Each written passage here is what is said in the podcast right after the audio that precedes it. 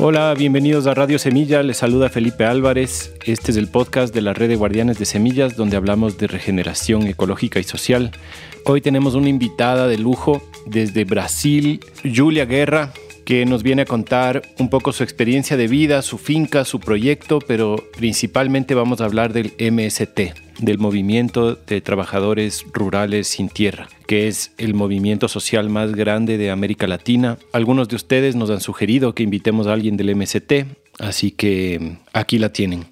Para aquellos de ustedes que han escuchado el episodio de la primera temporada que le hicimos a Jorge Anhalser, en ese episodio conversamos sobre el Capagñán, el camino del Inca.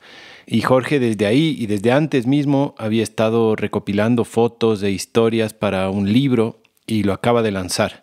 Así que a quienes hayan disfrutado de ese episodio, disfruten el trabajo de Jorge. Eh, ese libro parece que está maravilloso. Lo pueden encontrar en la página de Instagram de él. Les voy a poner en las notas del episodio. Eh, por favor, les quiero invitar a que nos apoyen económicamente. Estamos eh, pataleando en este final de la segunda temporada. por eso a ratos nos hemos estado atrasando un poquito en la publicación de los episodios. Necesitamos su apoyo por favor entren a radiosemilla.com barra apóyanos. Al hacerse miembros, no solo que permiten que la producción de este podcast pueda continuar, sino que también acceden a un montón de beneficios de la red de guardianes de semillas y otros aliados de este podcast, virtuales y presenciales.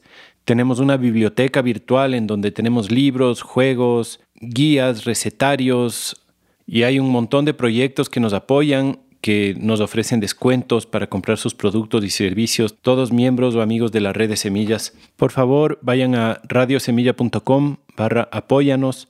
Ahí pueden ver las maneras en las que pueden apoyar económicamente y también todos los beneficios a los que pueden acceder cuando se hagan miembros.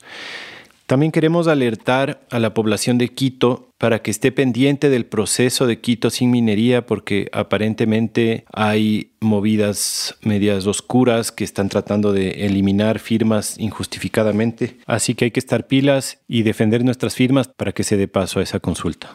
Eso, síganos en redes, ayúdennos difundiendo. Este podcast crece principalmente por el boca a boca, porque a quienes les gusta lo recomiendan, así que esa es otra manera de apoyarnos. Entren a nuestro canal de Telegram, ahí se puede conversar dentro de cada uno de los episodios que publicamos. Y sin más, les dejo con Julia Guerra. Julia Guerra, bienvenida a Radio Semilla. Gracias, muchas gracias, Felipe. Sé que en portugués se pronunciará diferente tu apellido, pero no me voy a animar a intentar. Julia Guerra. Sería.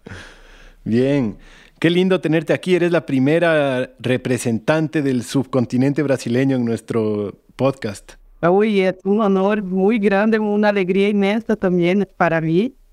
Muchas gracias, muchas gracias. Qué lindo, un honor también para nosotros. Bueno, un poco para que la audiencia sepa, yo te contacté a través de mi esposa, Camila, que le conociste en Brasil, convivieron un poco juntas, tienen una relación bastante bonita. Y lo que ella me dijo de ti fue que ella recorrió todo el Brasil, ella vivió como cinco años en Brasil, buscando proyectos coherentes con la tierra. Y estuvo por todo el país, conoció decenas de fincas, proyectos, templos, de todo y me dijo, Julia es tal vez la persona más coherente que conocí en todo mi viaje. Y dije, wow, a esa man yo le tengo que entrevistar de ley. Una gran responsabilidad, no, yo no sé si la correspondo, pero estamos ahí, trabajando un poco y creo que con mucha verdad, eso sí, no hay mucho como cambiar eso, ¿no? En trabajo de verdad simples, tampoco no es muy complejo lo que hacemos acá, ¿no? Y tienes un lorito en tu hombro jalándote el pelo, ¿no? Sí, es tutu. ¿Tucu? Se llama tutu. Ah. Es una maritaca. Y nosotros acá resgatamos y ella vive con nosotros ahora y es un cariño, una personita aquí. Mira, es que no pueden ver, pero... Ajá, qué lindo. Julia, me gustaría comenzar a, saber un poco sobre tu origen, de dónde vienes, dónde naciste. Bueno, yo eh, nací acá en Juiz de Fora, Minas Gerais. Mi mamá y mi, papá acá por un tiempo, ¿no? Pero mi padre era maestro profesor de física. Entonces después salimos de, de acá, yo nací así como que por una casualidad acá, donde hoy vivo, ¿no? Que es esta finca, ¿no? Este espacio que era de mis abuelos. Y bueno, después salí cuando niña, nosotros vivimos en São Paulo, que mi papá está ahí trabajando, pero con seis, seis años yo retorné acá, ¿no? Con mi madre y estamos aquí hace entonces casi que 30 años que eh, retornamos acá, ¿no? Y mi mamá sigue acá. Yo, claro, fui haciendo cosas, ¿no? En este tiempo. Entonces pasé toda mi infancia, mi niñez acá, la adolescencia, ¿no? La juventud, con este contacto, ¿no? Con el campo. Eso no, no es muy grande, pero es una, una, hacienda, ¿no? Que mi abuelo, mi abuelo cultivaba un café. Mm. Entonces, este trabajo con, la, con el café, con las vacas también, leche, es un trabajo que yo estaba ahí muy, ¿no? Conectado de niña. Dicen que cuando yo llegué acá, yo tenía seis años y parecía una ratita, una rata, blanquita y flaquita. y ese fue, era como que mi padrino, que trabajaba aquí con mi abuelo, se llamaba de Antonio. Yo vivía atrás de él, seguindo con una hinchada, con mi, unas pequeñas herramientas así, iba al campo con él y tal. Y él dice que yo, cuando llegué, era una ratita blanca, flaquita, y que en un mes ya estaba fuerte grande, así, experta, ¿no? Y entonces fue muy bueno para mí este, mi vida acá, ¿no? Cuando ni de contacto con la gente del campo también, con los trabajadores de este lugar, ¿no? ¿Tus abuelos son propios de ahí también? ¿Hace cuánto tiempo está tu familia instalada en ese sector? No, mis abuelos llegaron acá cuando ya adultos, casados, ¿no? Mm. Entonces no es que son nativos mesmo, ¿no? Creo que cuando mi madre tenía unos 30 años, 20 y algo así, tal vez, ellos empezaron a vivir mismo acá, trabajar con el café y todo eso. Entonces no son, no es que estaban acá, pero la familia es de, de esta región, ¿no? ¿Y cuál es la, la composición social, digamos, de ese sector. ¿Existe población indígena todavía? ¿Existe población afro? ¿Existe población europea? ¿Cómo, cómo se compone un poco la, la situación social? Sí, bueno, eh, Minas Gerais es un estado que tiene una historia muy larga, ¿no? Así con el oro, ¿no? Con, el, con la mineración desde la época colonial. Claro, lo lleva en el nombre mismo, ¿no? Exactamente, sí. Y entonces, eh, acá específicamente los indígenas fueron muy masacrados, muy. Existen varias etnias, ¿no?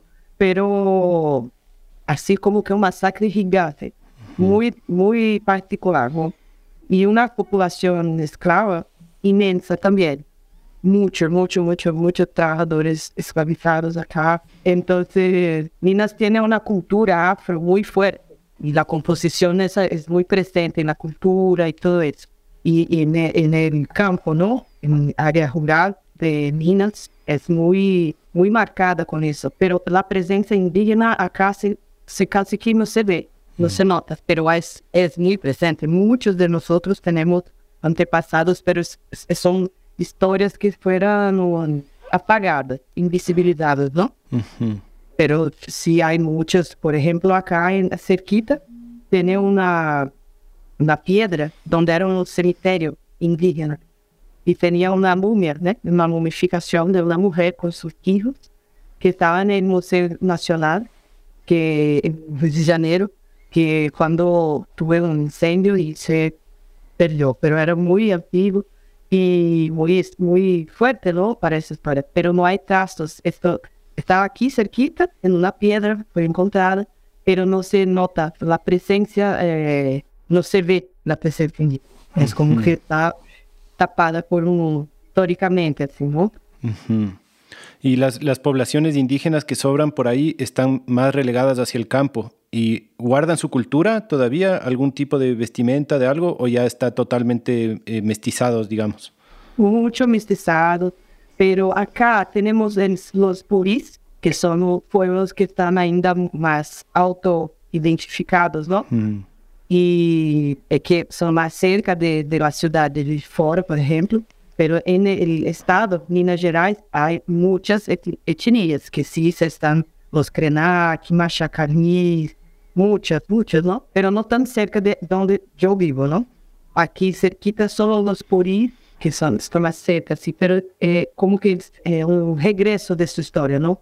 Ellos tampoco estaban ahí como que. Hu- Houve um, um lapso histórico de, de autoidentificação Purí. E há alguns anos eles começaram este trabalho de assumir-se como indígenas, cultura, sua língua. E é muito hermoso ver, não? Aí me Dauá Puri, que é um músico e um contador de histórias, é uma pessoa incrível que você pode um dia conhecer e, e ver seu trabalho, não? Na internet, que uma, um, um grupo de esses indígenas puris que começaram este trabalho de se assumirse su cultura. Dawapuri, chévere, ya lo voy a buscar. Entonces, perdón que pregunte tanto sobre esto, pero quiero entender mejor porque yo casi no conozco. Yo estuve en Minas Gerais un día, Ah, una, sí. una vez, y no conozco para nada la, la situación social. Entonces, me parece bien interesante este tema. Y Y quiero... una cosa que pasó, Felipe, es que eh, con el tiempo, ¿no? En la historia del Estado, tuvo este momento con la mineración, ¿no? De- con el oro, ¿no? Específicamente. Después, es un Estado que tiene mucho eh, la agricultura, el campo, ¿no? Leche, las personas siempre van en lo, el queso de Minas Gerais, el pan de queijo, ¿no? Es muy específico también. Entonces, es un, un estado de Brasil que tiene una cultura rural muy específica. Ujú. y, y esa cultura rural, entonces, es bastante mestiza, me imagino. Eh, Bastante mestizo. hay una mezcla bien fuerte de los europeos que llegaron. No tengo bien claro qué europeos, porque sé que en un momento sí fueron los portugueses, pero también hay bastante holandés y bastante inglés, ¿no es cierto? Sí, acá en Minas, eh, eh, eh, los holandeses fueron más para el Pernambuco, que es un estado al nordeste. No, acá no hay mucho esta presencia, pero con este trabajo del café y lo, el leche, el café también es muy importante en Minas Gerais. Mm.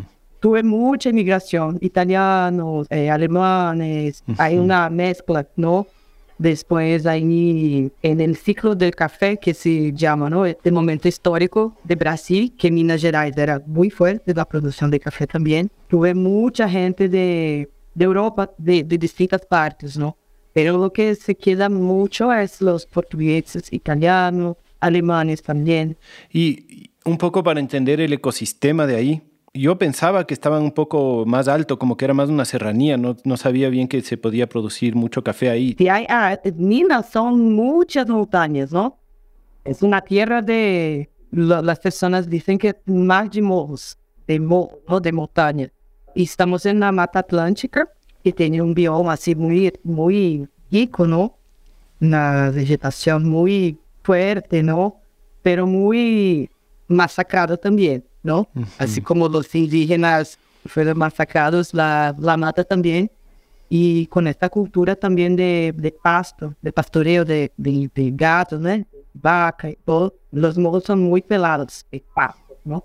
Pero hay mucha agua, hay mucha, mucha floresta también, todo es muchas piedras. Es una vegetación así, una- un bioma muy lindo. Yo soy indígena, pero ah, no tengo así mi particularidad de ver mucha belleza acá en Minas, pero de verdad es un, un estado de Brasil muy lindo y con gente muy amorosa, sí. Qué bacán.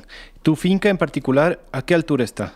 Yo soy muy mala con esas cosas, ¿sabes? Los números de altitud, cuántos habitantes tiene la ciudad, yo nunca sé muy bien. Ajá. Pero como que mil metros, yo creo. Ah, sí está así. abajo ya. Ajá. No es tan superado. Pero Minas es grande, ¿no? Entonces acá tiene, nosotros somos da zona da mata, que se llama, ¿no? Esta parte de Minas. Hay una parte más al norte que es más cerrado, tem una parte que es más caatinga, donde empieza a estar más cerca de Bahía, por ejemplo. ¿Qué es cachinga? Caatinga es un bioma de Brasil que es muy seco, eh, llueve muy poco, la vegetación es más escasa, son más secas mismo. Cambia mucho es completamente distinto. Entonces, en Minas hay distintos ecosistemas, ¿no? Y que configuran también culturas no particulares de esta. Claro, es que es gigante también. Me imagino que solo Minas es más grande que todo el Ecuador. Yo no sé, pero es, es grande, es grande. Claro. ¿Y de qué tamaño más o menos es tu finca? Bueno, nosotros tenemos acá, yo vivo entonces aquí con mi mamá, ¿no? Son dos hectáreas, o sea, son 20 mil metros cuadrados. No es muy grande y tiene una parte toda que es de, de floresta, ¿no? Que esta es más mayor, pero nosotros no trabajamos en esta parte, es como que la dejamos ahí. Y es de toda la familia, ¿no? Entonces nosotros tenemos esta parte, mi tío tiene también igual, otro tío, otro tío con tres tíos y mi madre.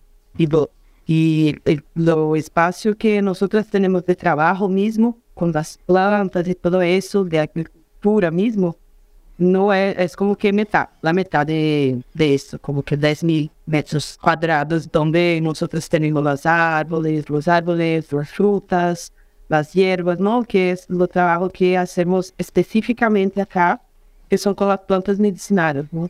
Sí, quiero llegar a eso, pero primero quiero terminar de pintar el cuadro, digamos. Ah, muy bien. eh, porque también nos quedamos un poco a medias con tu historia personal, ¿no? Estábamos un poco como en la adolescencia. Sí, sí. y me imagino que ahí es donde comienzan a pasar las cosas interesantes también de, de qué camino comienzas a tomar tú, qué aprendizajes comienzas a recibir. Entonces, bueno, cuando mi yo tenía unos 13 años, mi madre empezó este trabajo con las plantas medicinales como que el trabajo mismo, ¿no? Para venderlas. Y empieza una huerta solo de medicinales y empieza a estudiar cómo que secan las plantas, las deshidratan y todo eso. Entonces yo ahí fui también aprendiendo con ella y la ayudaba bastante. Y acá hay una cultura muy interesante que es de los vendedores, raizeros, vendedores, vendedores, ¿no? que son gente como que, a mí no, no sé, no me acuerdo cómo en español se llama, ¿no? Pero son personas que saben curar y hacen gestos y, tienen una comprensión de las plantas y de, de, de, cura así muy singela, así, ¿no? Curanderos. curanderos, exacto, eso. Y nosotros teníamos dos personas de esas, que es José Antonio, que fue así como mi padrino, que me enseñó muchas cosas sobre eso y tenía una relación profunda con la mata, con la floresta. Entonces, eh, tenía una religión muy, que era solo de él, que se llamaba religión del caboclo. Caboclo. Lo caboclo. Que es como una entidad de, en Brasil, nosotros llamamos, yo creo que en Ecuador tal vez se llame así también, ¿no? No conozco, no me suena. Creo que es muy brasileño eso. eh, que son eh, figuras que viven en las matas, muy ligados a, a la cultura afro, en verdad, ¿no?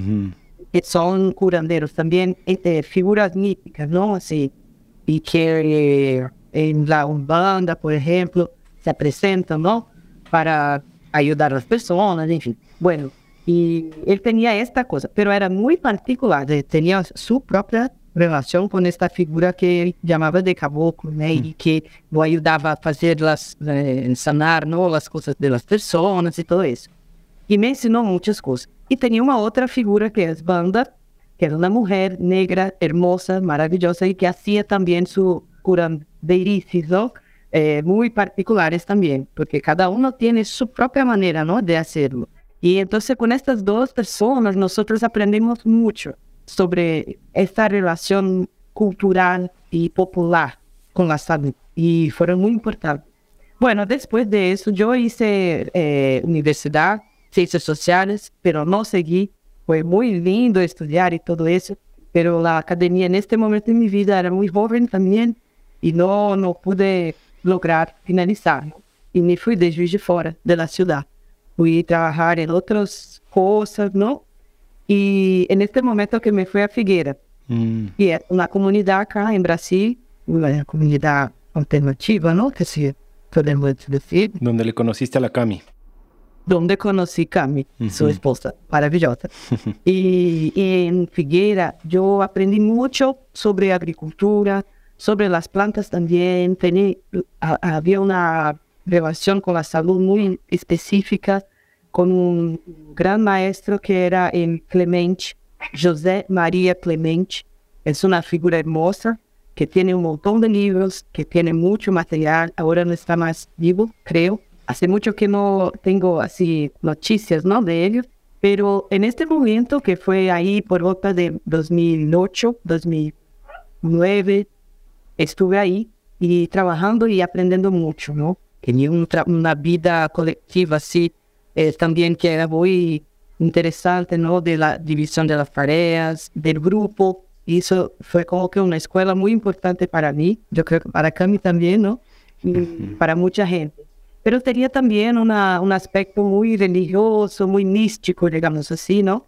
Y que a mí en un cierto momento ya no me, no me contemplaba tanto. Y después de tres años ahí aprendiendo mucho y lo que soy muy grata, salí de Figueira y regresé a Calda do Lago, ¿no? Al sitio acá, a esta finca. Y tengo una otra etapa de mi vida que yo trabajé con circo muchos años. Ah. Entonces empiezo ahí a me dedicar así específicamente al circo, trabajo con arte, con circo y fui hacia Rio de Janeiro eh, estudié en la Escuela Nacional de Circo, que es una escuela muy importante aquí en Brasil. Y mucha gente de América Latina toda eh, viene a estudiar, pública, né, gratuita del Estado. Y bueno, hice cinco años de trabajo con circo, donde estaba más eh, afastada, sino de la tierra, del trabajo con la agricultura. Tuve como que una etapa muy conectada con la ciudad y con viajé mucho también, trabajando con esto en la calle y todo eso. Fue muy importante también. Pero en un momento, eh, que fue en 2015, mi padre se fue, murió, ¿no? Tal, todo eso, tenía una, enfermedad. Y eso fue como que muy fuerte para mí. Yo no era así como que, no, es que sea tan joven, ¿no? Tenía unos 27, 8 años pero como que me fue así como que un cambio muy fuerte. Y en este momento yo sentí que necesitaba regresar a mi casa, a mi tierra, trabajar con las plantas, como fue un cambio eh, importante así, ¿no? Mm. Entonces en, este momento me empiezo a trabajar aquí. Eh, siento que también encerro un ciclo, ¿no? Con el trabajo con circo, regreso acá y me dedico específicamente a la agricultura una vez más, ¿no? Y ahí en otra, en otra manera, ¿no? Porque ahí entonces yo es que voy a trabajar con las plantas. Lo que mi mamá hacía antes, yo asumo de hacer ahora, ¿no? Hace siete años que estoy acá de vuelta y eso como que yo tomé el trabajo de mi mamá, ¿no? Sigo haciéndolo a mi manera, claro, y con todas estas experiencias que fue juntando, ¿no? Y bueno, eso, una, un resumen así, idea bien particular, así, con muchas etapas distintas para verlo. Claro. ¿Y dónde aprendiste español? ¿Por qué hablas tan bien? No, no hablo tan bien, ¿no? Es un portuñolcito ahí que espero que la gente pueda comprender bien, ¿no? Pero es que, bueno, primero, el circo, el mundo del circo es muy fuerte. Nosotros tenemos muchos, muchos amigos y amigas de partes distintas de Latinoamérica. Entonces, así a gente hablamos en español también. En muchos momentos yo era la única brasileña del grupo. Mm. Entonces hablamos en español y, y allí vamos, ¿no? Y creo que fue así que aprendí con los amigos Qué bueno. Gracias a los cirqueros que nos permiten tenerte en Radio Semilla entonces. Ah, gracias, gracias. En verdad. Y entonces tú vuelves a tu finca que se llama Casa do Lago. Eso, exactamente. ¿Se llamaba así desde antes o ahí fue que le pusiste el nombre del proyecto? Mi mamá, mi mamá que lo puse. ¿Tienen un lago ahí? Tiene un lago. Ajá. Y nosotras acá estamos en un brejo, yo no sé la palabra en español, que es como la parte más baja del entorno entonces muy húmeda. Como un valle. Un valle, eh, sí, pero la, como un pántano, como un arcila, arcila. Arcilloso. Exactamente, mucho. La tierra es cinza, en el cinza, el color de la tierra, como que es muy particular así, la configuración de, de la tierra ¿no? Y entonces tenemos un agua grande, un poquito grande, ¿no? Hicimos unos drenos, así para que también secar un poco la tierra, ¿no? Para que la agua se acumulase en un punto. Eh, de Figueira entiendo yo que la escuela agrícola, según lo que me ha contado la Cami, es como bastante mm, intuitiva y bastante espiritual, ¿no? Como de relacionarse con la tierra, hablar con las plantas, preguntarles dónde quieren estar, no sé, como que tiene una onda mística e intuitiva. ¿Es así y, esa manera es la que tú has aplicado un poco en Casa do Lago? Bueno, un poco, pero lo que pasa también en Figuera es que como es una comunidad muy grande, con mucha gente, tiene este lado, ese aspecto, como dices, ¿no? Pero hay una necesidad, había, ¿no? De gran producción, de una autosuficiencia de, de, alimentación, ¿no? Entonces, por ejemplo, el arroz, el trigo, eh, la soya, eran todas producidas ahí en gran escala. Entonces, tiene un aspecto importante de este trabajo. Y otra parte que yo creo que es importante resaltar, que es el trabajo con las semillas en Figueira. Tenía un, todo un trabajo de, de producción, de mantener semillas, un banco de semillas gigante, con toda una estructura técnica, cámara fría, ¿no? Para que las semillas, entonces, es un trabajo muy importante, muy reconocido también. Pero ahora, hace muchos, muchos años que yo no tengo una relación más, me parece que están, no está muy efectivo.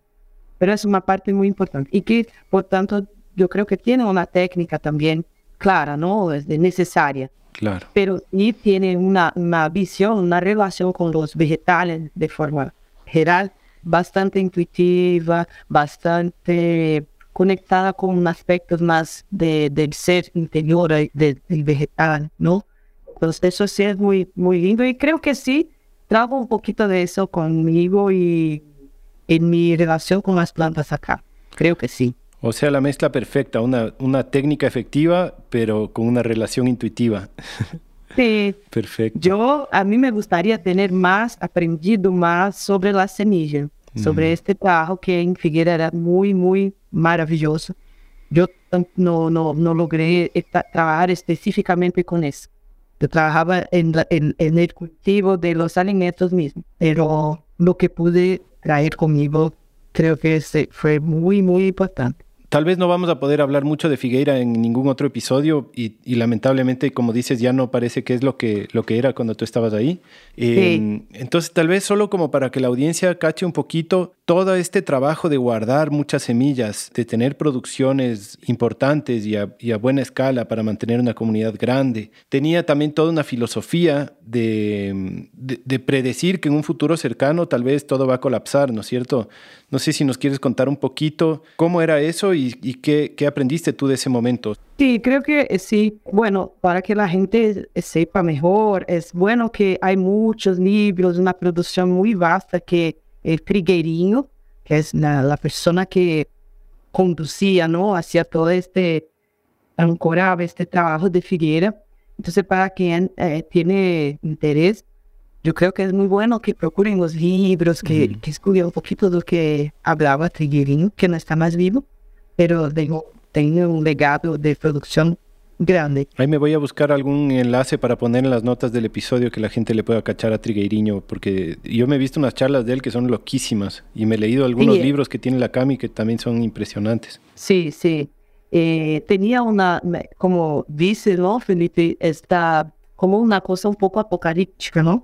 De este colapso de la, del planeta en, en, distintos aspectos, ¿no?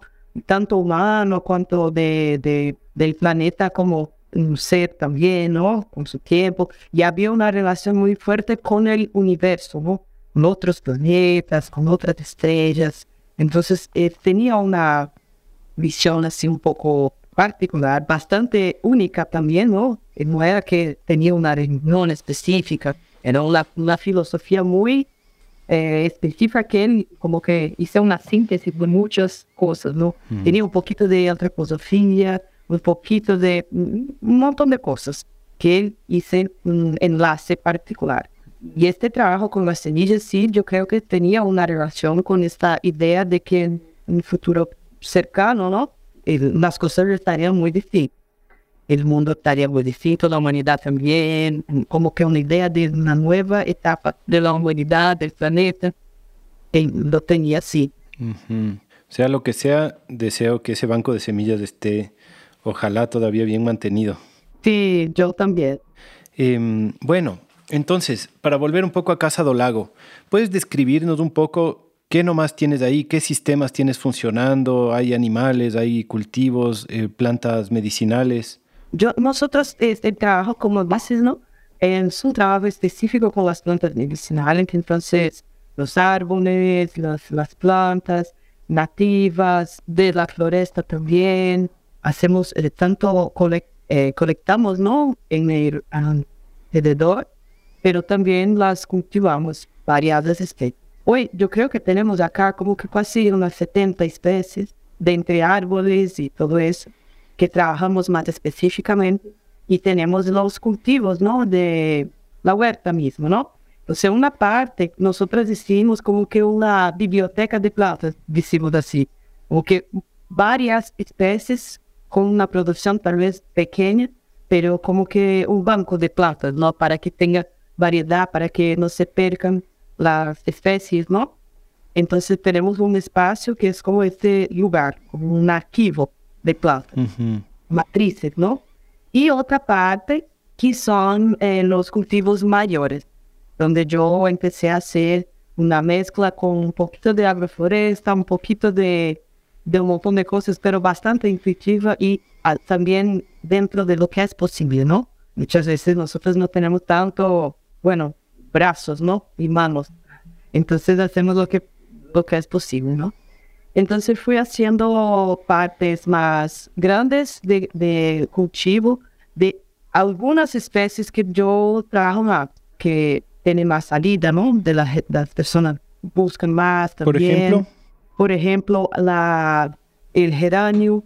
Incluso fui, aprendí y yo creo que nosotros pegamos unas mudas, las primeras en Figuera, de geranio. Eh, geranio, lavanda, capim limão, es el capim santo. Yeah. Simbopolón citratus, el nombre científico, que es un capim muy, tiene un aroma hermoso. La alipia alba, la, y otra que es la gran planta de, de nuestra tierra, que es la artemisia vulgaris. Mm que es una planta nativa espontánea que es una abundancia gigante que en este momento específicamente cuando empiezan las lluvias, ¿no? De, la primavera, verán, ellas vienen con todo, es muy farto y, es una colecta grande. Entonces son algunas especies, mil follas también, milendrama, es una planta que nosotros trabajamos bastante, fucho, es como, yo no sé si en español, la hierba dulce. Ajuda, ajuda es una planta. Ruda. Ruda. Tenemos bastante también. Yo creo que son estas. Y la cúrcuma también, que es una planta, una raíz, que trabajamos bastante. Hay y yo también voy mezclando en esta parte mayor, donde tengo estas especies, con mandioca, yuca, ñame, taro, ¿no? Mm bueno, con alimentos también, ¿no? Milho, maíz, vamos haciendo una mezcla con esta producción de anuales, ¿no? Ajá. ¿Y qué tipo de preparaciones haces con tus plantas medicinales? ¿Son extractos? ¿Son macerados? ¿Cómo es?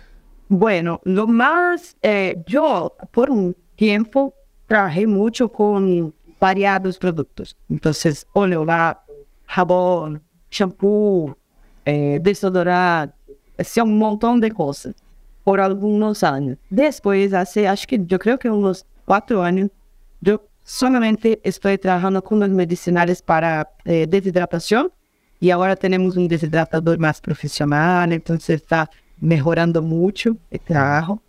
Y los extractos, las tinturas madres, ¿no? Tinturas madres, que hacemos como que unas garrafadas, ¿no? Eh, medicamentos así fitoterápicos que tomas con algocito. Con técnica de macerado. Exactamente, sí, macerado.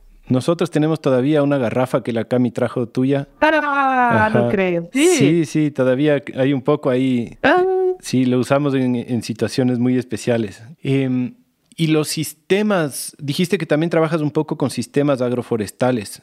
¿Tú mantienes un sistema agroforestal donde tienes plantas silvestres que usas y también incluyes en esos sistemas las plantas cultivadas o le tienes como más separado lo silvestre de lo cultivado?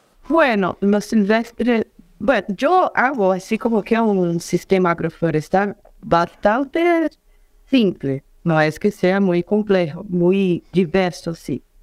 Entonces, no sé si lo comprendí muy bien, pero los, las plantas silvestres que tenemos son espontáneas, ¿no? Y ellas vienen y son muchas que son medicinales. Entonces, de, de verdad las dejo salir y vamos conviviendo así con las cultivables y las espontáneas. Eso sí es importante porque ayuda a que el trabajo sea más simple para mí, porque yo tampoco tengo que hacer muchas cosas, solo la colecta, ¿no? Y, delimitar un poquito los espacios, ¿no? Y qué importante también permitirle a la tierra que, que diseñe ella, ¿no? que quiere salir en dónde. Exacto. Y esta es una ventaja muy grande de las plantas medicinales, ¿no? Porque la mayor parte de las plantas espontáneas que la tierra quiere que venga son medicinales. Entonces, yo trabajo mucho con ellas también, ¿no? como por ejemplo la semilla, el picón preto, que es de vida impilosa, la hierba de macaé, que es el leonoro sibirico, que es una planta también muy, muy abundante. Bueno, tenemos un montón de plantas que son estas que no, no, necesito hacer mucho, solo colectarlas, dejarlas nacer, ¿no?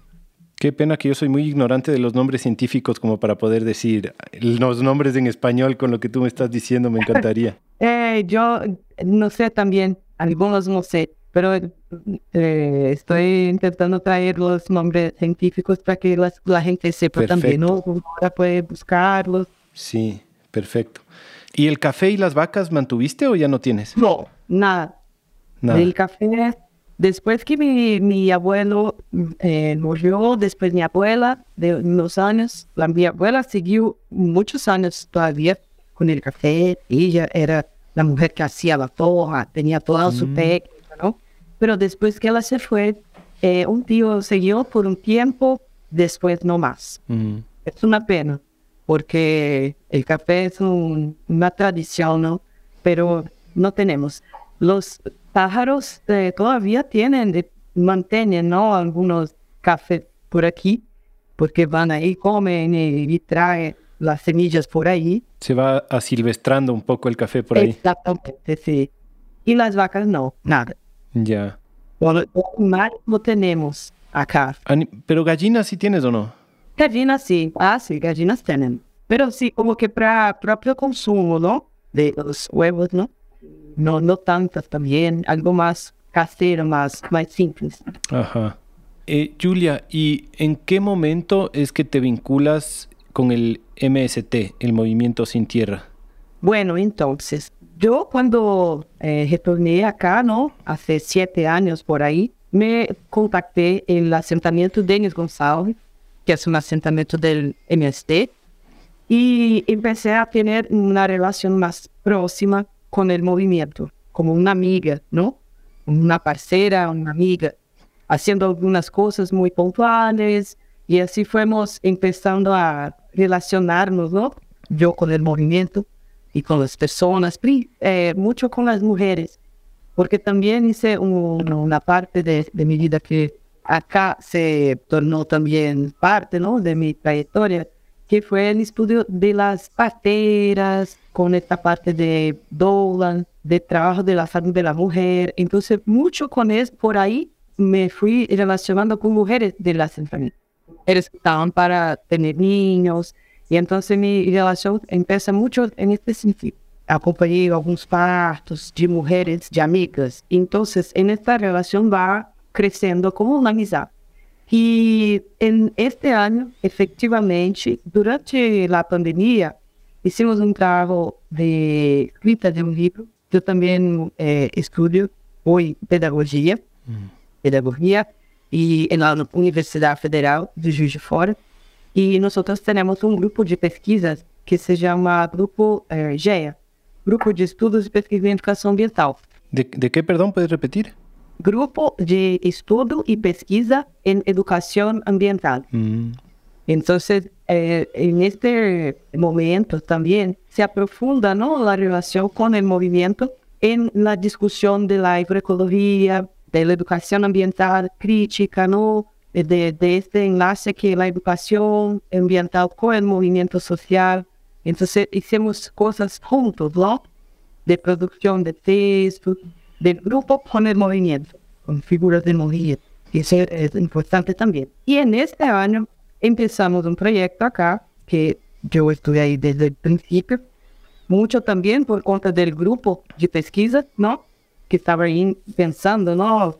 Construyendo mesmo el proyecto que se llama Plantio Solidario, que es una propuesta que el movimiento Sem Terra crea, ¿no? En este año, donde el avance del hambre es muy fuerte en Brasil y hay una propuesta, después puedo explicar un poquito mejor el trabajo de este proyecto, ¿no? Y en este momento yo me vinculo eh, formalmente, digamos así, al movimiento en este año. Y después de ahí algunos años de namoro, hice la, el matrimonio, ¿no? Que nosotros decimos así.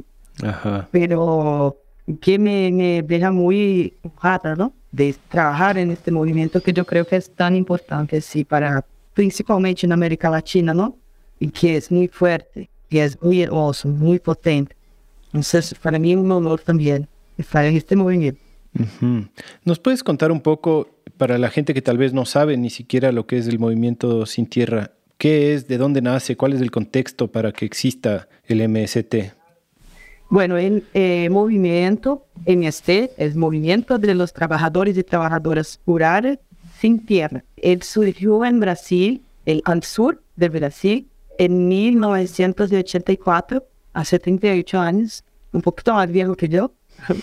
y es un movimiento que nace de la lucha por la tierra, eh, comprendiendo que esta cuestión es una cuestión de la división de la tierra, ¿no? En Brasil específicamente, pero eso se pasa en toda Latinoamérica, ¿no? Y en otras partes también del mundo, subdesenvolvido principalmente, ¿no?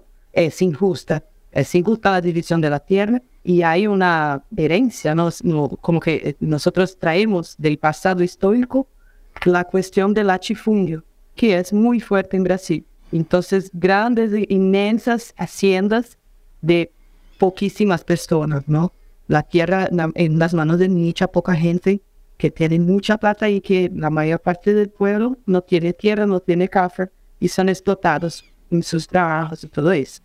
Entonces el, movimiento nace en esta, con ese foco muy claro y luchando por la reforma agraria, una reforma agraria popular construida por parte, digamos así, ¿no? Entonces el pretexto eh, constitucional que el movimiento se utiliza es que toda la tierra, hay yo no me acuerdo ahora el número de la ley en Brasil, en la constitución, que toda la tierra necesita tener su función social si es una tierra que no tiene su función social plena, es una tierra que necesita ser eh, expropiada. Expropiada. Entonces, este es pretexto eh, legal que el movimiento se utiliza. Entonces, empiezan a ocupar haciendas ¿no? gigantes que estaban con su función social no plena y en una negociación, en un conflicto, ¿no? Pero con negociaciones para que sean é, assentadas, né, e se transformarem em uma terra da reforma agrária, tierras da reforma agrária. Isso todo passa com uma mediação do governo, não, com um órgão específico que é o INCA, que cuida desta parte, né, que é o Instituto de da Reforma Agrária. Esta parte no pública, este instituto, que faz esta mediação entre proprietário, latifundiário e o movimento. Y así surgen los primeros asentamientos del MT que van eh, ocupando, ¿no? Y que si una cosa, eso es muy fuerte y muy hermoso también, ¿eh? Una cosa es ocupar una tierra, luchar por ella. Después que tú la tienes, también cómo organizar esta, ¿no? Y producir. Entonces eso es muy fuerte para el movimiento. Y la idea es que son tierras son divididas por muchas familias, ¿no? Cada asentamiento tiene su propia configuración y tiene una lógica de gestión colectiva de estas tierras, ¿no? Y de producción. Y uno de los requisitos, digamos así, es que toda tierra de un asentamiento, la primera cosa que tiene que tener es producción y educación. Entonces, siempre la primera cosa que, que, es necesario es tener una escuela y tener producción, plantar y producir alimentos. Y cuéntame cómo ha resultado allá. Aquí en Ecuador, creo que igual que en Brasil, en el 64 comenzó una reforma agraria. Pero si bien tuvo una parte súper importante de que muchas comunidades indígenas que no tenían tierra tuvieron tierra y la tienen hasta ahora, y esa parte era como obvia, indispensable. Pero por otra parte también esto viene con un conjunto de leyes y de normas y, de cosas que son súper problemáticas y peligrosas. Entonces, una de ellas, por ejemplo, era que la gente que no tenía tierra podía tomar la tierra que estaba en desuso siempre y cuando la haga productiva.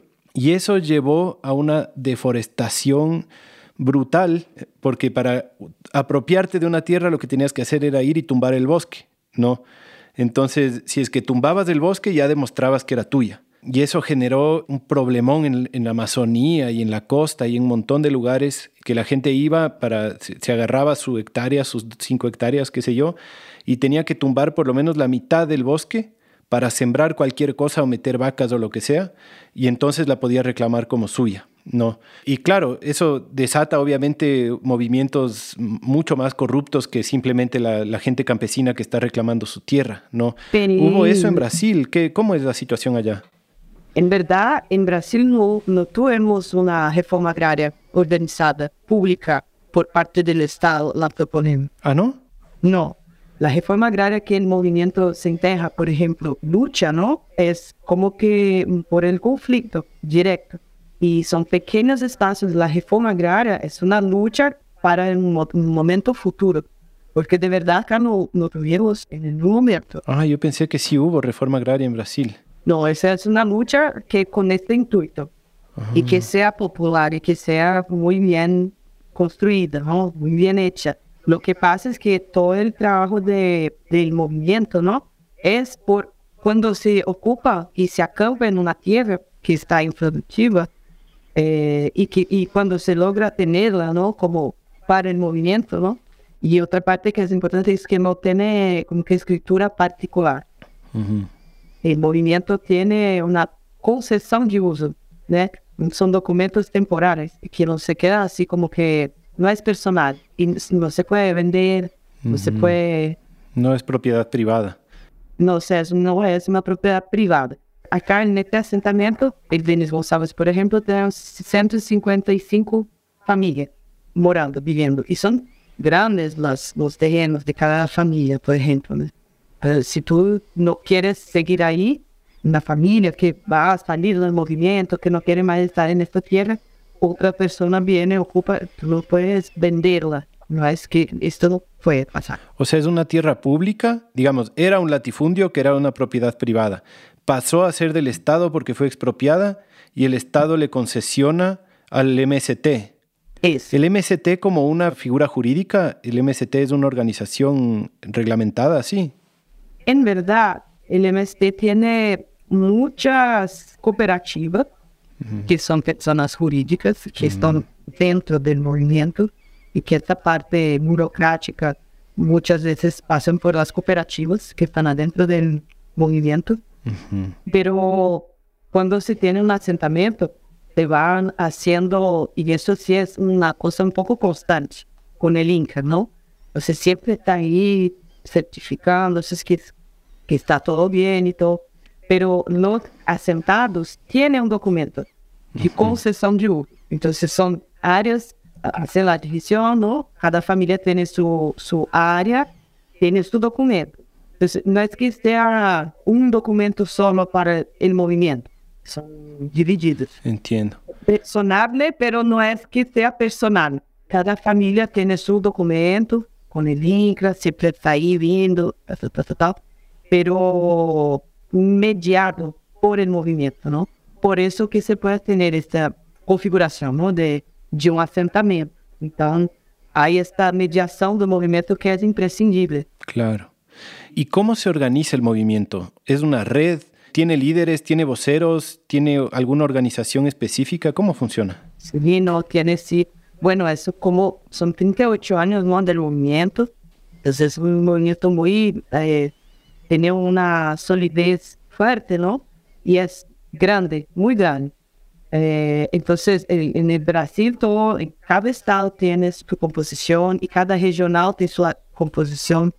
Por ejemplo, en Minas hay, por lo menos, yo creo que cuatro regionales, en donde hay las reuniones, los dirigentes, en toda una división de, de, de tarefas y de lideranzas también, que van organizando el movimiento, las pautas, lo que es necesario, las discusiones políticas, de formación también. Entonces, eh, no es un partido, no tiene este vínculo partidario, así político electoral, pero tiene una posición política muy clara, ¿no? Que es un movimiento social de lucha. Entonces, es una organización muy específica y, y tiene como que los sectores. Eso es una escuela también para nosotros que vamos ahí en esta militancia, ¿no? tener este pues de salud, el de eh, cultura, de producción, que sería este más de la agricultura, de la producción agrícola, ¿no? Uh En el de educación, de comunicación. Entonces, cada regional tiene sus sectores con personas que son responsables por ellos, por un grupo de personas, ¿no? Tiene los dirigentes de cada asentamiento, de cada región. Então, del menor para el mayor van seguindo esta estrutura básica de organização e com representações que são rotativas por ano, normalmente, e tem uma organização nacional. Então, também tem os, os encontros, as, as reuniões ¿no? nacionais também, que têm suas próprias e que vão articulando este caminho duplo, digamos, não? dos menores espaços, dos assentamentos, até o nível nacional e nacional também. Essa comunicação de dessas estruturas que são que compõem o movimento, não? Ya, qué interesante. ¿Y, ¿Y, cómo se gobiernan? ¿Cómo es su gobernanza? ¿Usan la democracia o es una cosa, no sé, más basada en asamblea popular? ¿Cómo toman las decisiones? ¿Cómo se eligen los, los líderes? ¿Cómo es esa parte? Creo que sí, son muy... La propuesta es ser un movimiento muy horizontal, con mucha participación popular, ¿no? Y entonces tiene todo un proceso que son de hay eh, indicaciones también, ¿no? De, de, pero todas son decisiones colectivas que son tomadas en, en asambleas, encuentros, y que van ahí organizando estas representaciones, ¿no? En esta, es muy importante esa horizontalidad ¿no? de las decisiones colectivas. ¿Y cuánta gente forma el MST en, en todo el país? ¿Tienes un estimado? Bueno, yo soy mala con esos números, ¿no? Pero es muy grande, es muy grande. Yo escuché por ahí que son algo así como 700, algo de mil familias, o sea, me imagino que un par de millones de personas así. Sí, es muy grande, Eso quiere decir también que seguro que tienen un poder de presión política como bastante fuerte, ¿no? Como han tenido luchas específicas en legislaciones y en cosas como, bueno, ya de plano lo que nos dices de la, de la reforma agraria ya son, creo que unos éxitos importantes, ¿no? Hay muchos asentamientos y cómo, digamos, creo que Brasil, entiendo que también tiene como unos intereses corporativos muy potentes en el tema de la producción agraria y de la, los transgénicos y los monocultivos de soya y cómo es esa lucha del MST contra ese corporativismo del monocultivo global? Yo creo que es central. Esto es uno de de, de los puntos centrales ¿no? de trabajo del movimiento, porque también cuando piensas que es un, el uso social de la tierra, también está muy relacionado con esto también, ¿no? Uh -huh. Porque lo, el agronegocio no es un uso social, si lo piensas muy bien, ¿no? Porque tampoco lo atende eh, las personas tienen hambre, ¿no? Claro, es todo y, lo contrario en realidad. Es todo lo contrario. Entonces es un punto muy central y está muy relacionado con el latifundio, ¿no? Y que son puntos centrales de la lucha del movimiento, ¿no? Y el movimiento tiene una fuerza grande y yo creo que está creciente. Y ahora en este momento que vamos a tener este cambio, ¿no? De, de gobierno uh -huh. en Brasil, hay una posibilidad de diálogo muy, mucho mayor, ¿no? de construcción de cosas no más efectivas de lo que vivimos en estos últimos cuatro años, ¿no? Ojalá. Pero Y el movimiento tiene mucha esta, esta fuerza de, de, como movimiento social, de componer con otros movimientos también luchas específicas que son de la clase trabajadora mismo, ¿no? Y que son luchas del pueblo mismo, ¿no? Entonces, con esta cuestión de la agroecología, de los agrotóxicos y un montón de cosas, ¿no? Por ejemplo, de este gobierno que fue el Bolsonaro en Brasil ahora, eso fue muy central también, la participación de, del MST en actuaciones así populares contra medidas racistas e que esse governo também trouxe, né, no Brasil, infelizmente. Uhum. Então, há uma participação no cenário político do país. Eu creio que o movimento tem também uma voz importante nesse cenário. E o governo de Bolsonaro les atacava al MST de formas como fuertes, ¿no? Me imagino que, que tenían una guerra sí. ahí. ¿Logró debilitarles? ¿Logra dar golpes al movimiento que les llega a debilitar o no? Bueno, sí, de, de algunas formas yo creo que sí. Por ejemplo, una de las cosas que no solo para el movimiento, pero por ejemplo, cuando el gobierno reduce los estímulos, ¿no? por ejemplo, con la merenda escolar en Brasil, nosotros tenemos una ley, un proyecto, ¿no? que la agricultura familiar, todas las escuelas necesitan comprar 40% más o menos de los agricultores familiares. Mm. Por ejemplo, eso es una cosa. Con el gobierno Bolsonaro eso se cayó mucho. Uh-huh. Casi que no tendría más ese proyecto. Las escuelas compraban de cualquier lugar. Y esa es una medida que ayuda mucho a los pequeños agricultores, la agricultura pequeña, ¿no? Y el movimiento también, que son agricultores y que necesitan vivir de, de su trabajo con la agricultura, por ejemplo.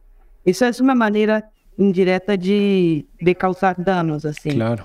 no específico ao movimento. Mas sim, há uma criminalização muito clara do movimento, um discurso né, criminalizante. Agora, nesse momento das eleições, eleições aqui em Brasil, muitas, muitas coisas, fake news sobre o movimento estão aí, forte, forte. Agora mesmo, ayer, eu creio, nesta semana, eh, um grupo nazi bolsonarista adentrou uma escola de formação de movimento sem terra em Pernambuco. Hum. E fizeram, pintaram no, a suástica e escreveram mito, que é um, como chamamos de Bolsonaro acá, por exemplo. Entonces ahí ahora yo creo que el conflicto se intensifica un poco. Claro, porque cambian el presidente, pero la mitad del país todavía está como, digamos, está bien polarizada, pues no. Sí, y yo creo que todos estos movimientos sociales tienen eh, como que están en la mirada, ¿no? Este seguimiento de derecha, ¿no? Extrema derecha. Y como el movimiento sin terra, eso, eh, yo creo que lo mayor movimiento, sin duda es el mayor movimiento de Brasil social y de Latinoamérica creo que es el mayor movimiento de, de, de fuerza. Pero entonces, claro, está muy mirado, muy mirado y, y, es así. Pero no se puede cambiar eso, ¿no? Ahora son momentos de conflicto. Ajá. ¿Tienen algún mecanismo para controlar la corrupción interna? Eh, Aquí en Ecuador no hay un movimiento tan grande, sí hay una base, tal vez no tan bien articulada, no, pero hay la red de guardianes de semillas, hay un colectivo agroecológico que también tiene un montón de familias. La vía campesina. Sí, la vía campesina. Hay, pero no tenemos, digamos, todavía una articulación tal vez tan, tan grande, ¿no? Como hay en Brasil. Pero algo que sí llegó a suceder es que hubo igual un gobierno que supuestamente iba a ayudar a las comunidades, iba a ayudar a, recuperar las tierras ancestrales y así, pero tenía un nivel de corrupción tan grande que usaban esas figuras. Digamos, cuando el Estado es la que las propone, como que se presta tanto para la corrupción, que, digamos, venía gente, sí, campesina, sí, probablemente propia de un territorio, pero que aprovechaba estas leyes y aprovechaba como este momento político en donde lo comunitario tenía una, una preferencia para robarse tierras, pero no para sentar una, un grupo campesino, digamos, que es dueño, sino para simplemente robarse tierras y comenzar a usarlas incluso para narcotráfico y para cosas. O sea, eso, eso pasó en un lugar muy cercano a mí, no lo digo por, por ponerme en contra de algún movimiento político, sino que simplemente hay una, una, unas mafias de narcotráfico muy grandes, infiltradas en, en, todos los gobiernos, sean de derechas o de izquierdas, y sí. aprovechan mucho eh, la lucha campesina, la lucha de la, gente, de los trabajadores, los que en verdad están como formando las bases, modifican leyes y luego en verdad se terminan solo cambiando de mano las tierras, o sea, de tal vez los latifundistas a los narcotraficantes. Y la gente sigue sin tierra, ¿cacha? En este lugar muy cercano a mí, eh, llegó a pasar que incluso este grupo que estaba liderado por una persona nativa de ahí, pero que se hizo política y se, se, fue a la ciudad y después regresó para declarar una tierra comunitaria, pero comenzó a traer gente pagada de otros lugares para que ocupen la tierra y comenzó a tratar de robarle la tierra no solo a los latifundistas que la habían comprado, sino también a la gente que seguía sentada ahí ancestralmente, ¿cacha? Y comenzaron a hacerle la guerra a la misma comunidad y lo lograron y lo lograron con la venia del, presidente y de la asamblea y, con todo el discurso de que las tierras comunitarias, y hoy por hoy nadie puede entrar ahí porque hay, hay gente armada, hay, hay un camino eh, por donde solo entran camionetas blindadas y probablemente para mandar cocaína, y la comunidad vive asustada, ¿cacha? Entonces, yo creo que es delicado el tema porque la lucha campesina es tan importante y recuperar las tierras que han sido robadas y masacradas, como tú dices, es tan importante. Y a la vez, ¿cómo nos protegemos de que no sea solo un discurso que usan los políticos que supuestamente se ponen de un lado o de otro para continuar con, la, con el colonialismo, ¿cacha? Que es lo que sigue pasando. Sí. Eh, yo creo que es eso, ¿no? No se puede cerrar los ojos que eso, estamos viviendo en un momento de capitalismo, ¿no? Y que tiene sus particularidades, por ejemplo, en Ecuador, Perú, Bolivia, Colombia, Amazônia brasileira también. El narcotráfico, por ejemplo, es central. En La Plata se hace por ahí. Eso, La Plata es un problema, ¿no? Como tanta plata circula. Si nos, no comprendemos eso, que es el propio el motor del capital, es difícil cambiar muchas cosas. yo creo que hay que tener muy claro que de verdad solo cuando tenemos esta comprensión de que no nos interesa el capital y, su lógica y que tenemos así cambios estructurales, ¿no? Y, que van a lograr atender la real necesidad del pueblo, de la gente, toda la gente. Y de las personas que están en situaciones más vulnerables siempre están la punta de la cosa, ¿no? Entonces los pueblos indígenas, las personas que, son, que no tienen plata, que son muy explotadas, están muy marginadas, ¿no? Y, a ellos, a nosotros en verdad también, ¿no? Es muy difícil que sin una organización muy plena, muy objetiva, muy sólida, y, teniendo esto en, cuenta, ¿no? Que lo que necesitamos hacer en un momento, y es gradual, no se va a hacer eso de un día no a otro, pero es, es tener muy claro que las estructuras del capital nos sirven a nosotros, a los pueblos. y, tenemos ganas de hacer cambios concretos, reales, ¿no?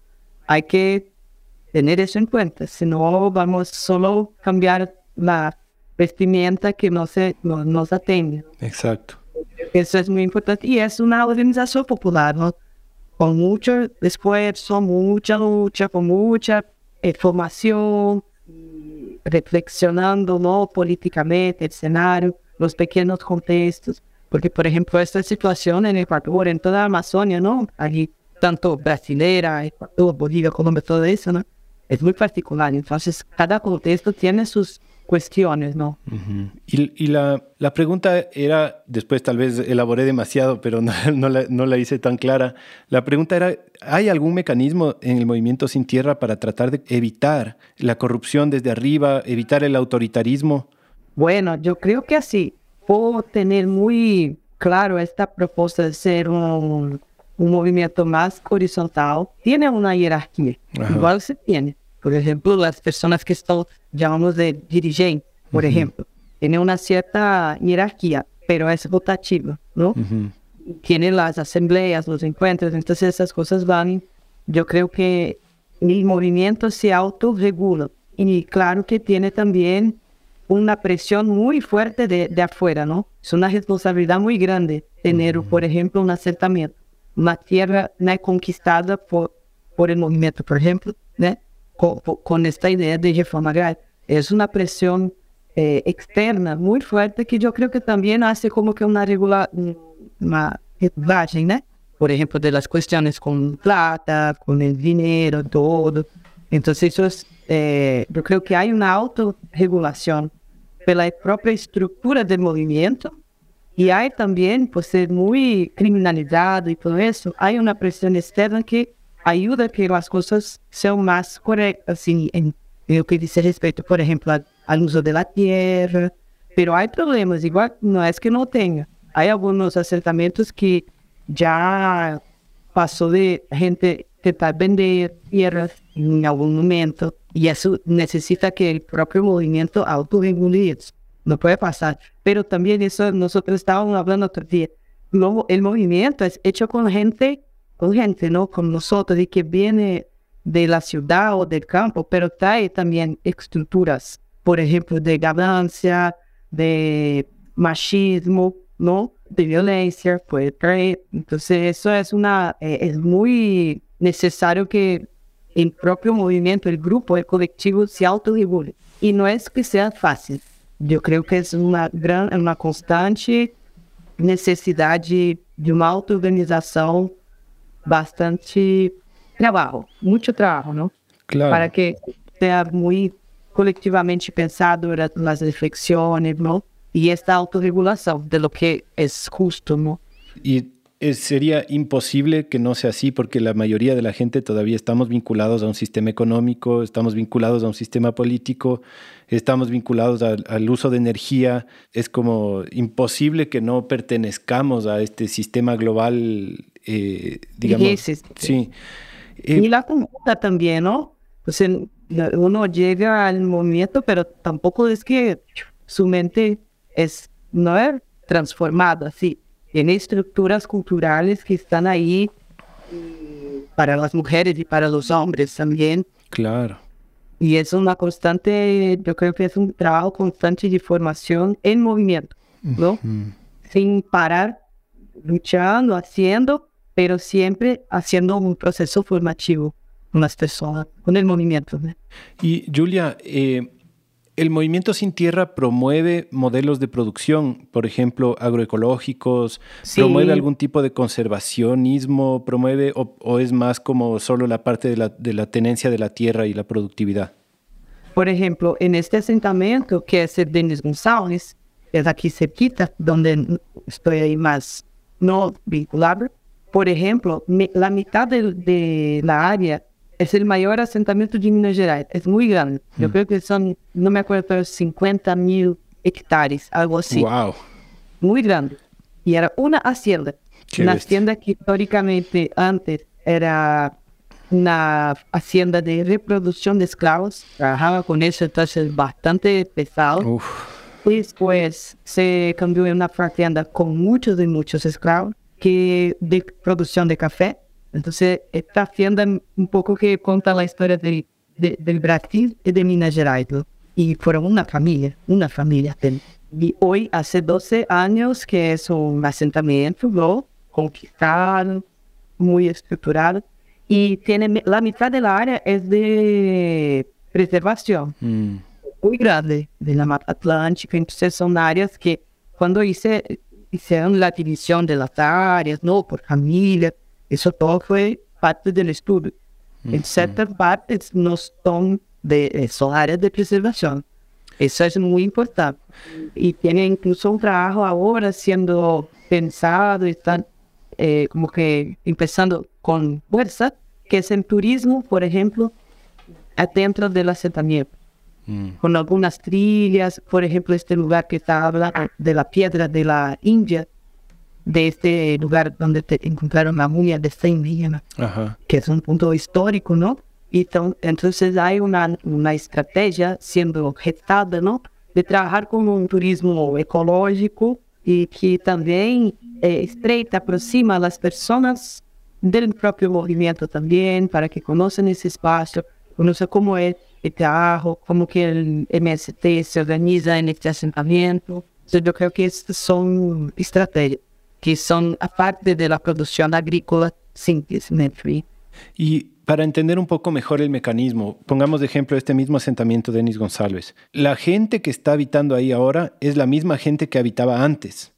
No. No. No, porque en verdad había mucha gente ahí que eran los colonos que nosotros hablamos aquí en Brasil, ¿no? Por ejemplo, cuando esta hacienda era una hacienda de producción de este trabajo, de explotación de trabajo, mucho, mucha gente trabajando, ex-escravos, indígenas, gerações passadas ali, que eram trabalhadores desta hacienda. Bueno, después muchas familias siguieron ahí. Ujú. Después, y cuando la hacienda ya no era productiva, igual se quedaron ahí, porque siempre vivieron ¿no? generaciones, generaciones atrás. Entonces son los colonos, algunos, yo creo que unas tantas familias estaban ahí, sí.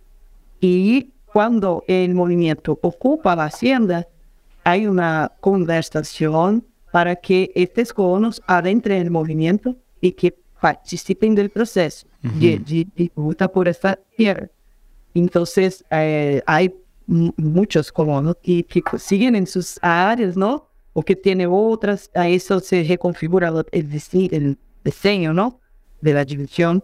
Pero hay casas súper antiguas que, que eran de generación en generación en generación y siguen con esta familia, ¿no? Pero eh, lo que pasa con el movimiento es que cuando hay un asentamiento, viene gente de lugares diferentes. Y este es justo la, el sentido mismo de- de- del proceso, ¿no? De lucha por la tierra. De gente que no tiene tierra y que viene. Entonces tiene gente de varias partes del mundo, de Brasil mismo, ¿no? Que están en el movimiento, que adentran al movimiento en el momento de asentamiento, ¿no? Cuando se configura conquista y asentamiento, ¿no? Hay, un- trabajo también en la ciudad, ¿no? Por ejemplo, cuando se van a ocupar una área, convidadas, ¿no? Invitadas gente de la ciudad, gente que están de diferentes contextos para vir y comprender el movimiento y posiblemente quedar en esta tierra, ¿no? Cuando llegue la hora de configurar o asentamiento, ¿no? Una parte cuando se ocupa y ahí el acampamento. Después, cuando se finaliza el proceso y logra tener la concesión de uso y no de la apropiación de latifundiário para un movimiento, ¿no? Es el asentamiento ahí sí. Y entonces la tierra es compartida, todo el diseño de la tierra y tal. Entonces viene gente de distintas partes. Ujú. Me pregunto cómo harán para decidir cuánta gente, ¿no? Si es que tienes unas áreas tan grandes como de 50 mil hectáreas Sí, y ya es parte del movimiento estos asentamientos y me imagino que hay decenas de asentamientos, eh, tal vez no Así tan es. grandes, pero de haber muchos, lo que quiere decir que ya hay tierra para, para los trabajadores rurales de alguna forma, ¿no? Es decir, han conseguido lo que tanto han luchado. No sé, eso me gustaría saber, ¿cuánta gente del movimiento ya tiene tierra? Hoy, yo no sé este número, pero son muchos, muchos asentamientos. Miles y miles de personas así que ya tienen eh, sus tierras, ¿no? En todo el Brasil. Ah, Son muchos asentamientos. Solo en esta pequeña región nuestra tenemos tres asentamientos. Y con, yo creo que casi que 200 familias Ve. atentado, que son bastante, y es una área pequeña. Entonces, en Minas tenemos mu- muchos más, mucho más asentamientos. O sea que en algún momento ya se van a poder llamar el movimiento con tierra. con tierra. Pero en verdad, yo creo que eso es una cosa que estamos hablando. Eh, el sem terra es como que una identidad. Uno mismo con tierra sigue siendo sin terra, porque eso es una identidad. Ah, del militante, ¿no? Hay un- muchas cosas que configuran el sin terra. Por ejemplo, la, que es de la cultura sin terra, por ejemplo, que es esta capacidad de compartir, né, de, de la experiencia de estar acampado, por ejemplo, trae muchas cosas, de hacer la casa de lona, de plástico, con bambú simple, de tal vez ter- tener que ir embora y que tener que compartir las cosas, de no tener baño, por ejemplo. Entonces, todas esas cosas de hacer la seguridad, la seguridad de, de- ambiente, eso crea una identidad sin terra. Y que yo creo que siempre será esa idea, mismo con tierra. Porque parte de esta lucha es una lucha que, que tiene, crea raíces, yo creo, ¿sabes? En la identidad del- de la persona. Y eso es muy importante, yo creo. ujú. Eh, para ir terminando, solo quisiera preguntarte como... Es algo que yo me estoy preguntando mucho adentro mío todo el tiempo y que creo que tal vez tú también has- habrás filosofado al respecto de este tema de la propiedad, ¿no? De cuál es el modelo ideal. Porque claro, la propiedad privada, digamos, lo que, lo que trajeron los europeos y que de alguna manera impusieron destruyendo el modelo de, propiedad colectiva, de propiedad comunitaria, de propiedad de un pueblo, ¿no? Ya como que nos metió en una paradoja en donde no, no hay vuelta atrás, es decir, como regresar, no, no, solo por el modelo de propiedad privada, sino después por el modelo de la república, ¿no? Por el modelo del Estado, en donde el Estado básicamente se supone que todos somos dueños, pero en verdad la clase política son los dueños. El rato que uno cambia de propiedad privada a propiedad pública y se pasa a la gente a forma de concesión, es como una figura inestable porque depende de, de que algún político con suficiente apoyo tenga éxito en destruir eso, ¿no? Entonces, por ejemplo, yo me siento más cómodo, a pesar de que entiendo que es un modelo colonialista, yo me siento más cómodo que mi casa sea una propiedad privada que legalmente está a mi nombre, antes de que esté a nombre del Estado y que tal vez en algún momento algún político pueda hacer una movida en donde me la quiten, ¿cacha? Eh, bueno, tal vez la propiedad privada tampoco es garantía de que no te la quiten nunca, pero, pero me pregunto cuál es el modelo adecuado, o sea, hacer, concesiones desde el Estado eh, me parece igual inestable y peligroso, no sé, y, y, y, y qué, si tal vez el movimiento sin tierra tiene una claridad de tantos años de estar en esto, ¿no? De cuál es el modelo ideal que tal vez no han llegado al modelo ideal o tal vez sí, no sé, de cuál es la mezcla perfecta entre propiedad privada, propiedad pública, modelo de concesión o modelo de, ocupación o modelo de propiedad comunitaria. No sé, ¿tú, tú tienes reflexiones al respecto de cuál sería el modelo ideal hacia el cual caminar. Ah, yo creo que eso es una excelente pregunta, ¿no? Porque yo creo que es muy central en el punto que estamos viviendo, ¿no? Todos nosotros. Un, punto es que, bueno, cuando el asentamiento, por ejemplo, cuando tiene la concesión de uso y tiene el documento, el papel, todo, no es que así, cada familia tiene su casa, su áreas, no es que sea así tan instable. es, es muy difícil que un asentamiento, yo, ah, no, no hay historia así de, por ejemplo, sacar la gente así, como que acabar con el asentamiento. Eso no hay. Hay amenazas, hay otras cosas, pero é uma mescla já entre propriedade privada e uma gestão privada é, com uma gestão coletiva, eu creio, sabe, de, de la tierra.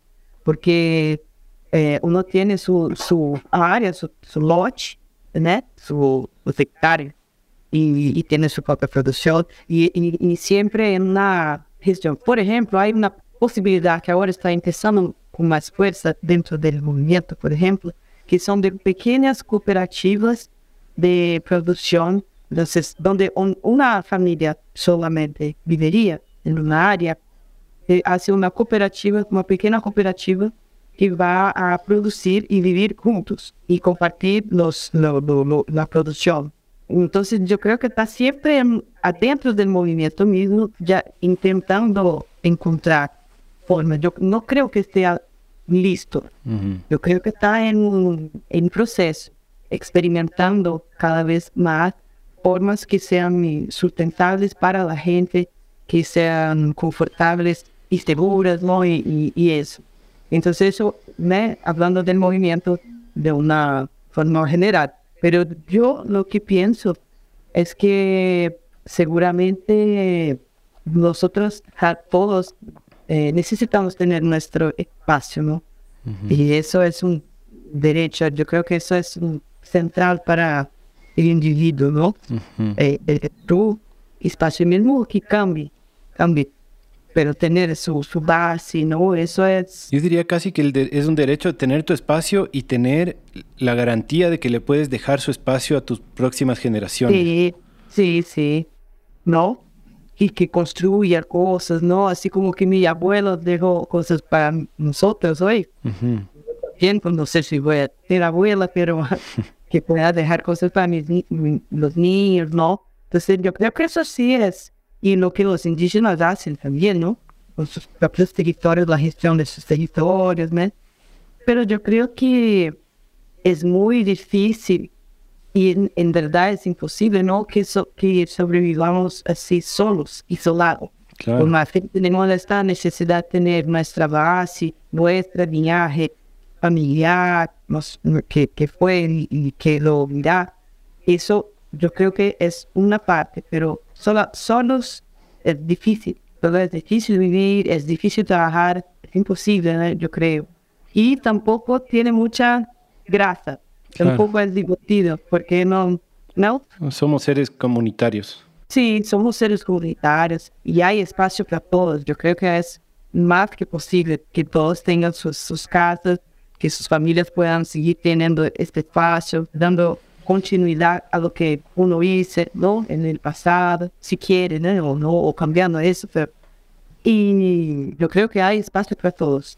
Lo que no, no- nos amenaza, ¿no? Es que uno, una, mucha gente, mucha gente no va a tener eso en vida por cuestiones colectivas, ¿no? De uma gestão del próprio modelo de sociedade capitalista que no, no es posible que uno tenga su casa. Mucha gente va a vivir en pequeñas casitas en las pe- eh, periferias del mundo, pagando, eh, arrendando, ¿no? Trabajando para pagar eso y que no van a tener una vida que sus hijos y sus nietos y todo, nadie va a querer. Eso sí es muy triste, ¿no? Entonces as- yo creo que esta es el- la balanza que nosotros tenemos que trabajar para mejorar, ¿no? Así es. Y, por ejemplo, si es que uno vive dentro de un asentamiento, digamos Denis González, tú tienes tu territorio que ya está de- designado a ti, tu familia, tienes una casita, tienes un lugar donde cultivar. ¿Qué tanta autonomía o qué tanta soberanía tienes para, para decidir lo que vas a hacer en ese territorio y en el territorio comunal? Por ejemplo, tú puedes decidir eh, sembrar trigo o sembrar una agrofloresta o puedes entrar al bosque a cosechar árboles para construir tu casa. ¿Cuánta autonomía tiene la gente para decidir sobre el territorio y cómo lo maneja? Sí. Ah, yo creo que es, es- hay una autonomía buena, yo creo, pero una, una condición es que sea productivo, de alguna manera, ¿sabe? Eso es una condición, pero tampoco es fácil ese criterio, como, como avaliar. Claro. Por ejemplo, hay gente que, eh, dentro del movimiento, por ejemplo, que son educadores, maestros, profesores, ¿no? Claro. y que no son agricultores ahora, en, en- en- pero por lo menos en un momento. Entonces también hay toda esta, como que se va ecuacionando cómo hacerlo, ¿no? Pero eh, a principio los territorios tendrían que ser producidos. ¿Y, pueden, por ejemplo, usar agrotóxicos o tienen esos límites? Bueno, eso es una construcción que la base del movimiento es la agroecología. Eso sí, pero no hay como que es difícil de controlar uno. Claro. ¿no? O sea, esta es más una cuestión de proceso formativo para que la gente tenga que llegue en, el campo y necesita producir, necesita vender su producción para sobrevivir, ah, por ejemplo. Es más, eh, es más por el camino de la formación, de los procesos formativos, encuentros, que uno, mismo va cambiando su forma do que una fiscalización estricta, sí. Pero claro que hay, unos- hay conversas, los vecinos también, por eso pasa, hay una, claro que la, el, el colectivo creo que tiene una cierta presión Mm. para que un camino más justo, ¿no? Y para que no se hagan, por ejemplo, un desmatamento, una queimada, ¿no? Pero no hay una fiscalización muy... Muy de arriba hacia abajo, así. Sí, eh, La construcción es de abajo hacia arriba. pero por ejemplo, hay, hay gente que cuando hace cosas que no están buenas, por ejemplo, violencia, eso sí, ahí tem, sí, u- una fiscalización, o si una, o, a- o coletivo necesita organizar e punir, talvez, ou enfim, Ujú. não? Por exemplo, em casos de violências contra a mulher, sabe? A tentativa de assassinato já aconteceu isso, né? A questão do machismo é muito forte ainda, né? No meio rural. Então, você assim, tem- aí, há coisas que sim necessitam ser fiscalizadas, assim, e aí só vão encontrando e tem essas as reuniões, não? As assembleias, dos dirigentes também, que também cobram atitudes e encaminham certas decisões. Ujú. Pero en, en lo que el movimiento más trabaja, yo creo que el proceso formativo constante para que el propio militante, el propio asentado, el propio sí, va así cambiando internamente cosas que necesitan, ¿no? Ujú. Que tenga una vida colectiva más justa, en todos los sentidos, ¿no? Entre los humanos y también con el ambiente, ¿no? y con el proceso de agricultura, todo eso. Claro. Qué interesante, Julia. Eh, esto del, del MST me parece como bien inspirador porque... Vengan, vengan, vengan acá para conocer de cierto. Sí, me encantaría. Sí. Por favor, sería un placer inmenso. Qué chévere, sí. Y sabes que, digamos, como te decía, yo pienso que dentro de este sistema político, económico, energético en el que estamos ahorita, es imposible hacer las cosas perfecto, pero creo que la mayoría del movimiento global está solo metido en un discurso, digamos, tal, vez, tal vez idealista, tal vez romántico, pero que no llega a entender a profundidad y menos aún llega a tomar el toro por los cuernos, que es lo que yo parece que está haciendo el MST, en donde en realidad está tomando posesión de tierra en realidad está distribuyendo esa tierra, está creando como, es un movimiento real, o sea, concreto, que es lo que tener esas experiencias y estar en esas reflexiones y usar la tierra y mover la gente es como eso es clave, por más que no sea perfecto, creo que es clave como llevarlo a cabo y seguir en esa reflexión con la experiencia, porque... Exactamente, yo creo que el movimiento es como un laboratorio de nuevas posibilidades más justas, felices de vida colectivo, ¿no? Yo, y una escuela constante. Claro, esa es, esa es la clave. Esa es la clave. Me parece que voy a investigar más porque algo sabía antes de esto, pero muy poco. Con toda esta información que tú me das, me, me, prende un montón de dudas más que me encantaría quedarme hablando tres hay, días. Hay, hay un dominio en Internet y después te paso y puedes linkar ahí en la... Eso. Bueno, que es el propio site, el dominio del movimiento donde tiene un montón de materiales, con eh, cartillas, libros, bueno, un montón de cosas, las producciones culturales y mucha información. Entonces, creo que es bastante importante tener este, de ahí muchas cosas también se puede profundizar también sobre el propio movimiento que tal vez yo tampoco no logré todo, ¿no? No, todo imposible, pero creo que nos has dado una muy buena introducción para dudas muy específicas, al menos que yo tenía, y que me parece inspirador para redes como la nuestra de, Semillas de acá del Ecuador, que necesitamos también como, ya tenemos una articulación interesante, pero siempre tenemos que seguir dando más pasos hacia más incidencia en la legislación, más incidencia en la política pública, más incidencia hacia la articulación de personas en los territorios, y me parece que lo que hacen allá es, es bien inspirador y bien bonito. Ay, sí. Sí. Julia, dile a la gente en dónde te puede encontrar, eh, en las redes, en, páginas web, eh, un poco cómo contactarse contigo si es que están interesados. Claro. Bueno, yo, nosotros aquí tenemos una página de Instagram que es Cada do Lado, underline Cada do Lado. Ahí podemos hablar, otras dudas que, que surjan, ¿no? Nos acompañar por ahí. El movimiento también tiene sus propias eh, páginas, ¿no? MST en Instagram, en varios, ¿no? Tanto Brasil, Minas, eh, las subdivisiones, digamos así, ¿no? Del movimiento, entonces también bacana para que la gente acompañe, ¿no? Esto no como personal mío, pero del movimiento como todo. Y, bueno, eso, ese es mi contacto. Yo creo que tienen, a mí sería, eh, me encantaría también seguir hablando y cuestiones, escuchar a la gente también, ¿no? De cómo, qué les parecen las cosas que hoy hablamos aquí.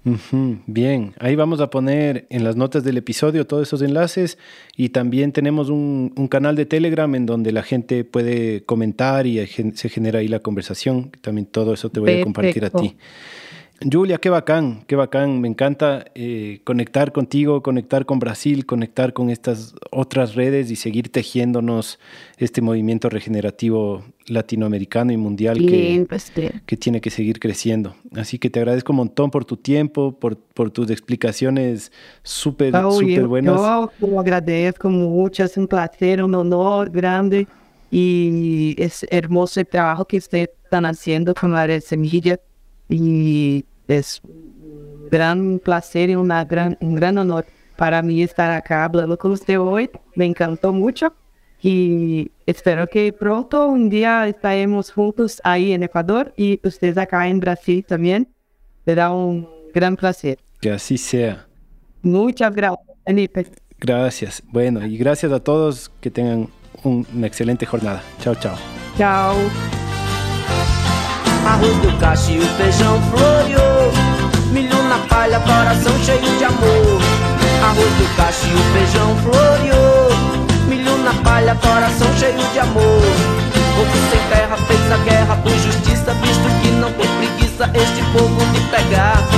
Cabo de foice, também cabo de enxada Pra poder fazer roçado e o Brasil se alimentar com sacrifício debaixo da lona preta. Inimigo fez careta, mas o povo atravessou. Rompeu as cercas que cercam a filosofia De ter paz e harmonia para quem plantar o amor. Arroz do cacho e o feijão floreou. Milho na palha, coração cheio de amor. Arroz do cacho e o feijão floreou. Milho na palha, coração cheio de amor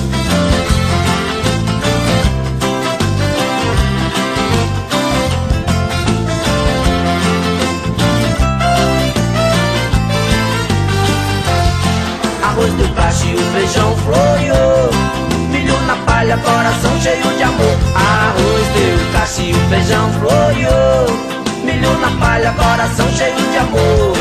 É quem só fala gritando reforma agrária Porque a luta não para quando se conquista o chão. Fazendo estudo, juntando a companheirada Criando cooperativa pra avançar a produção.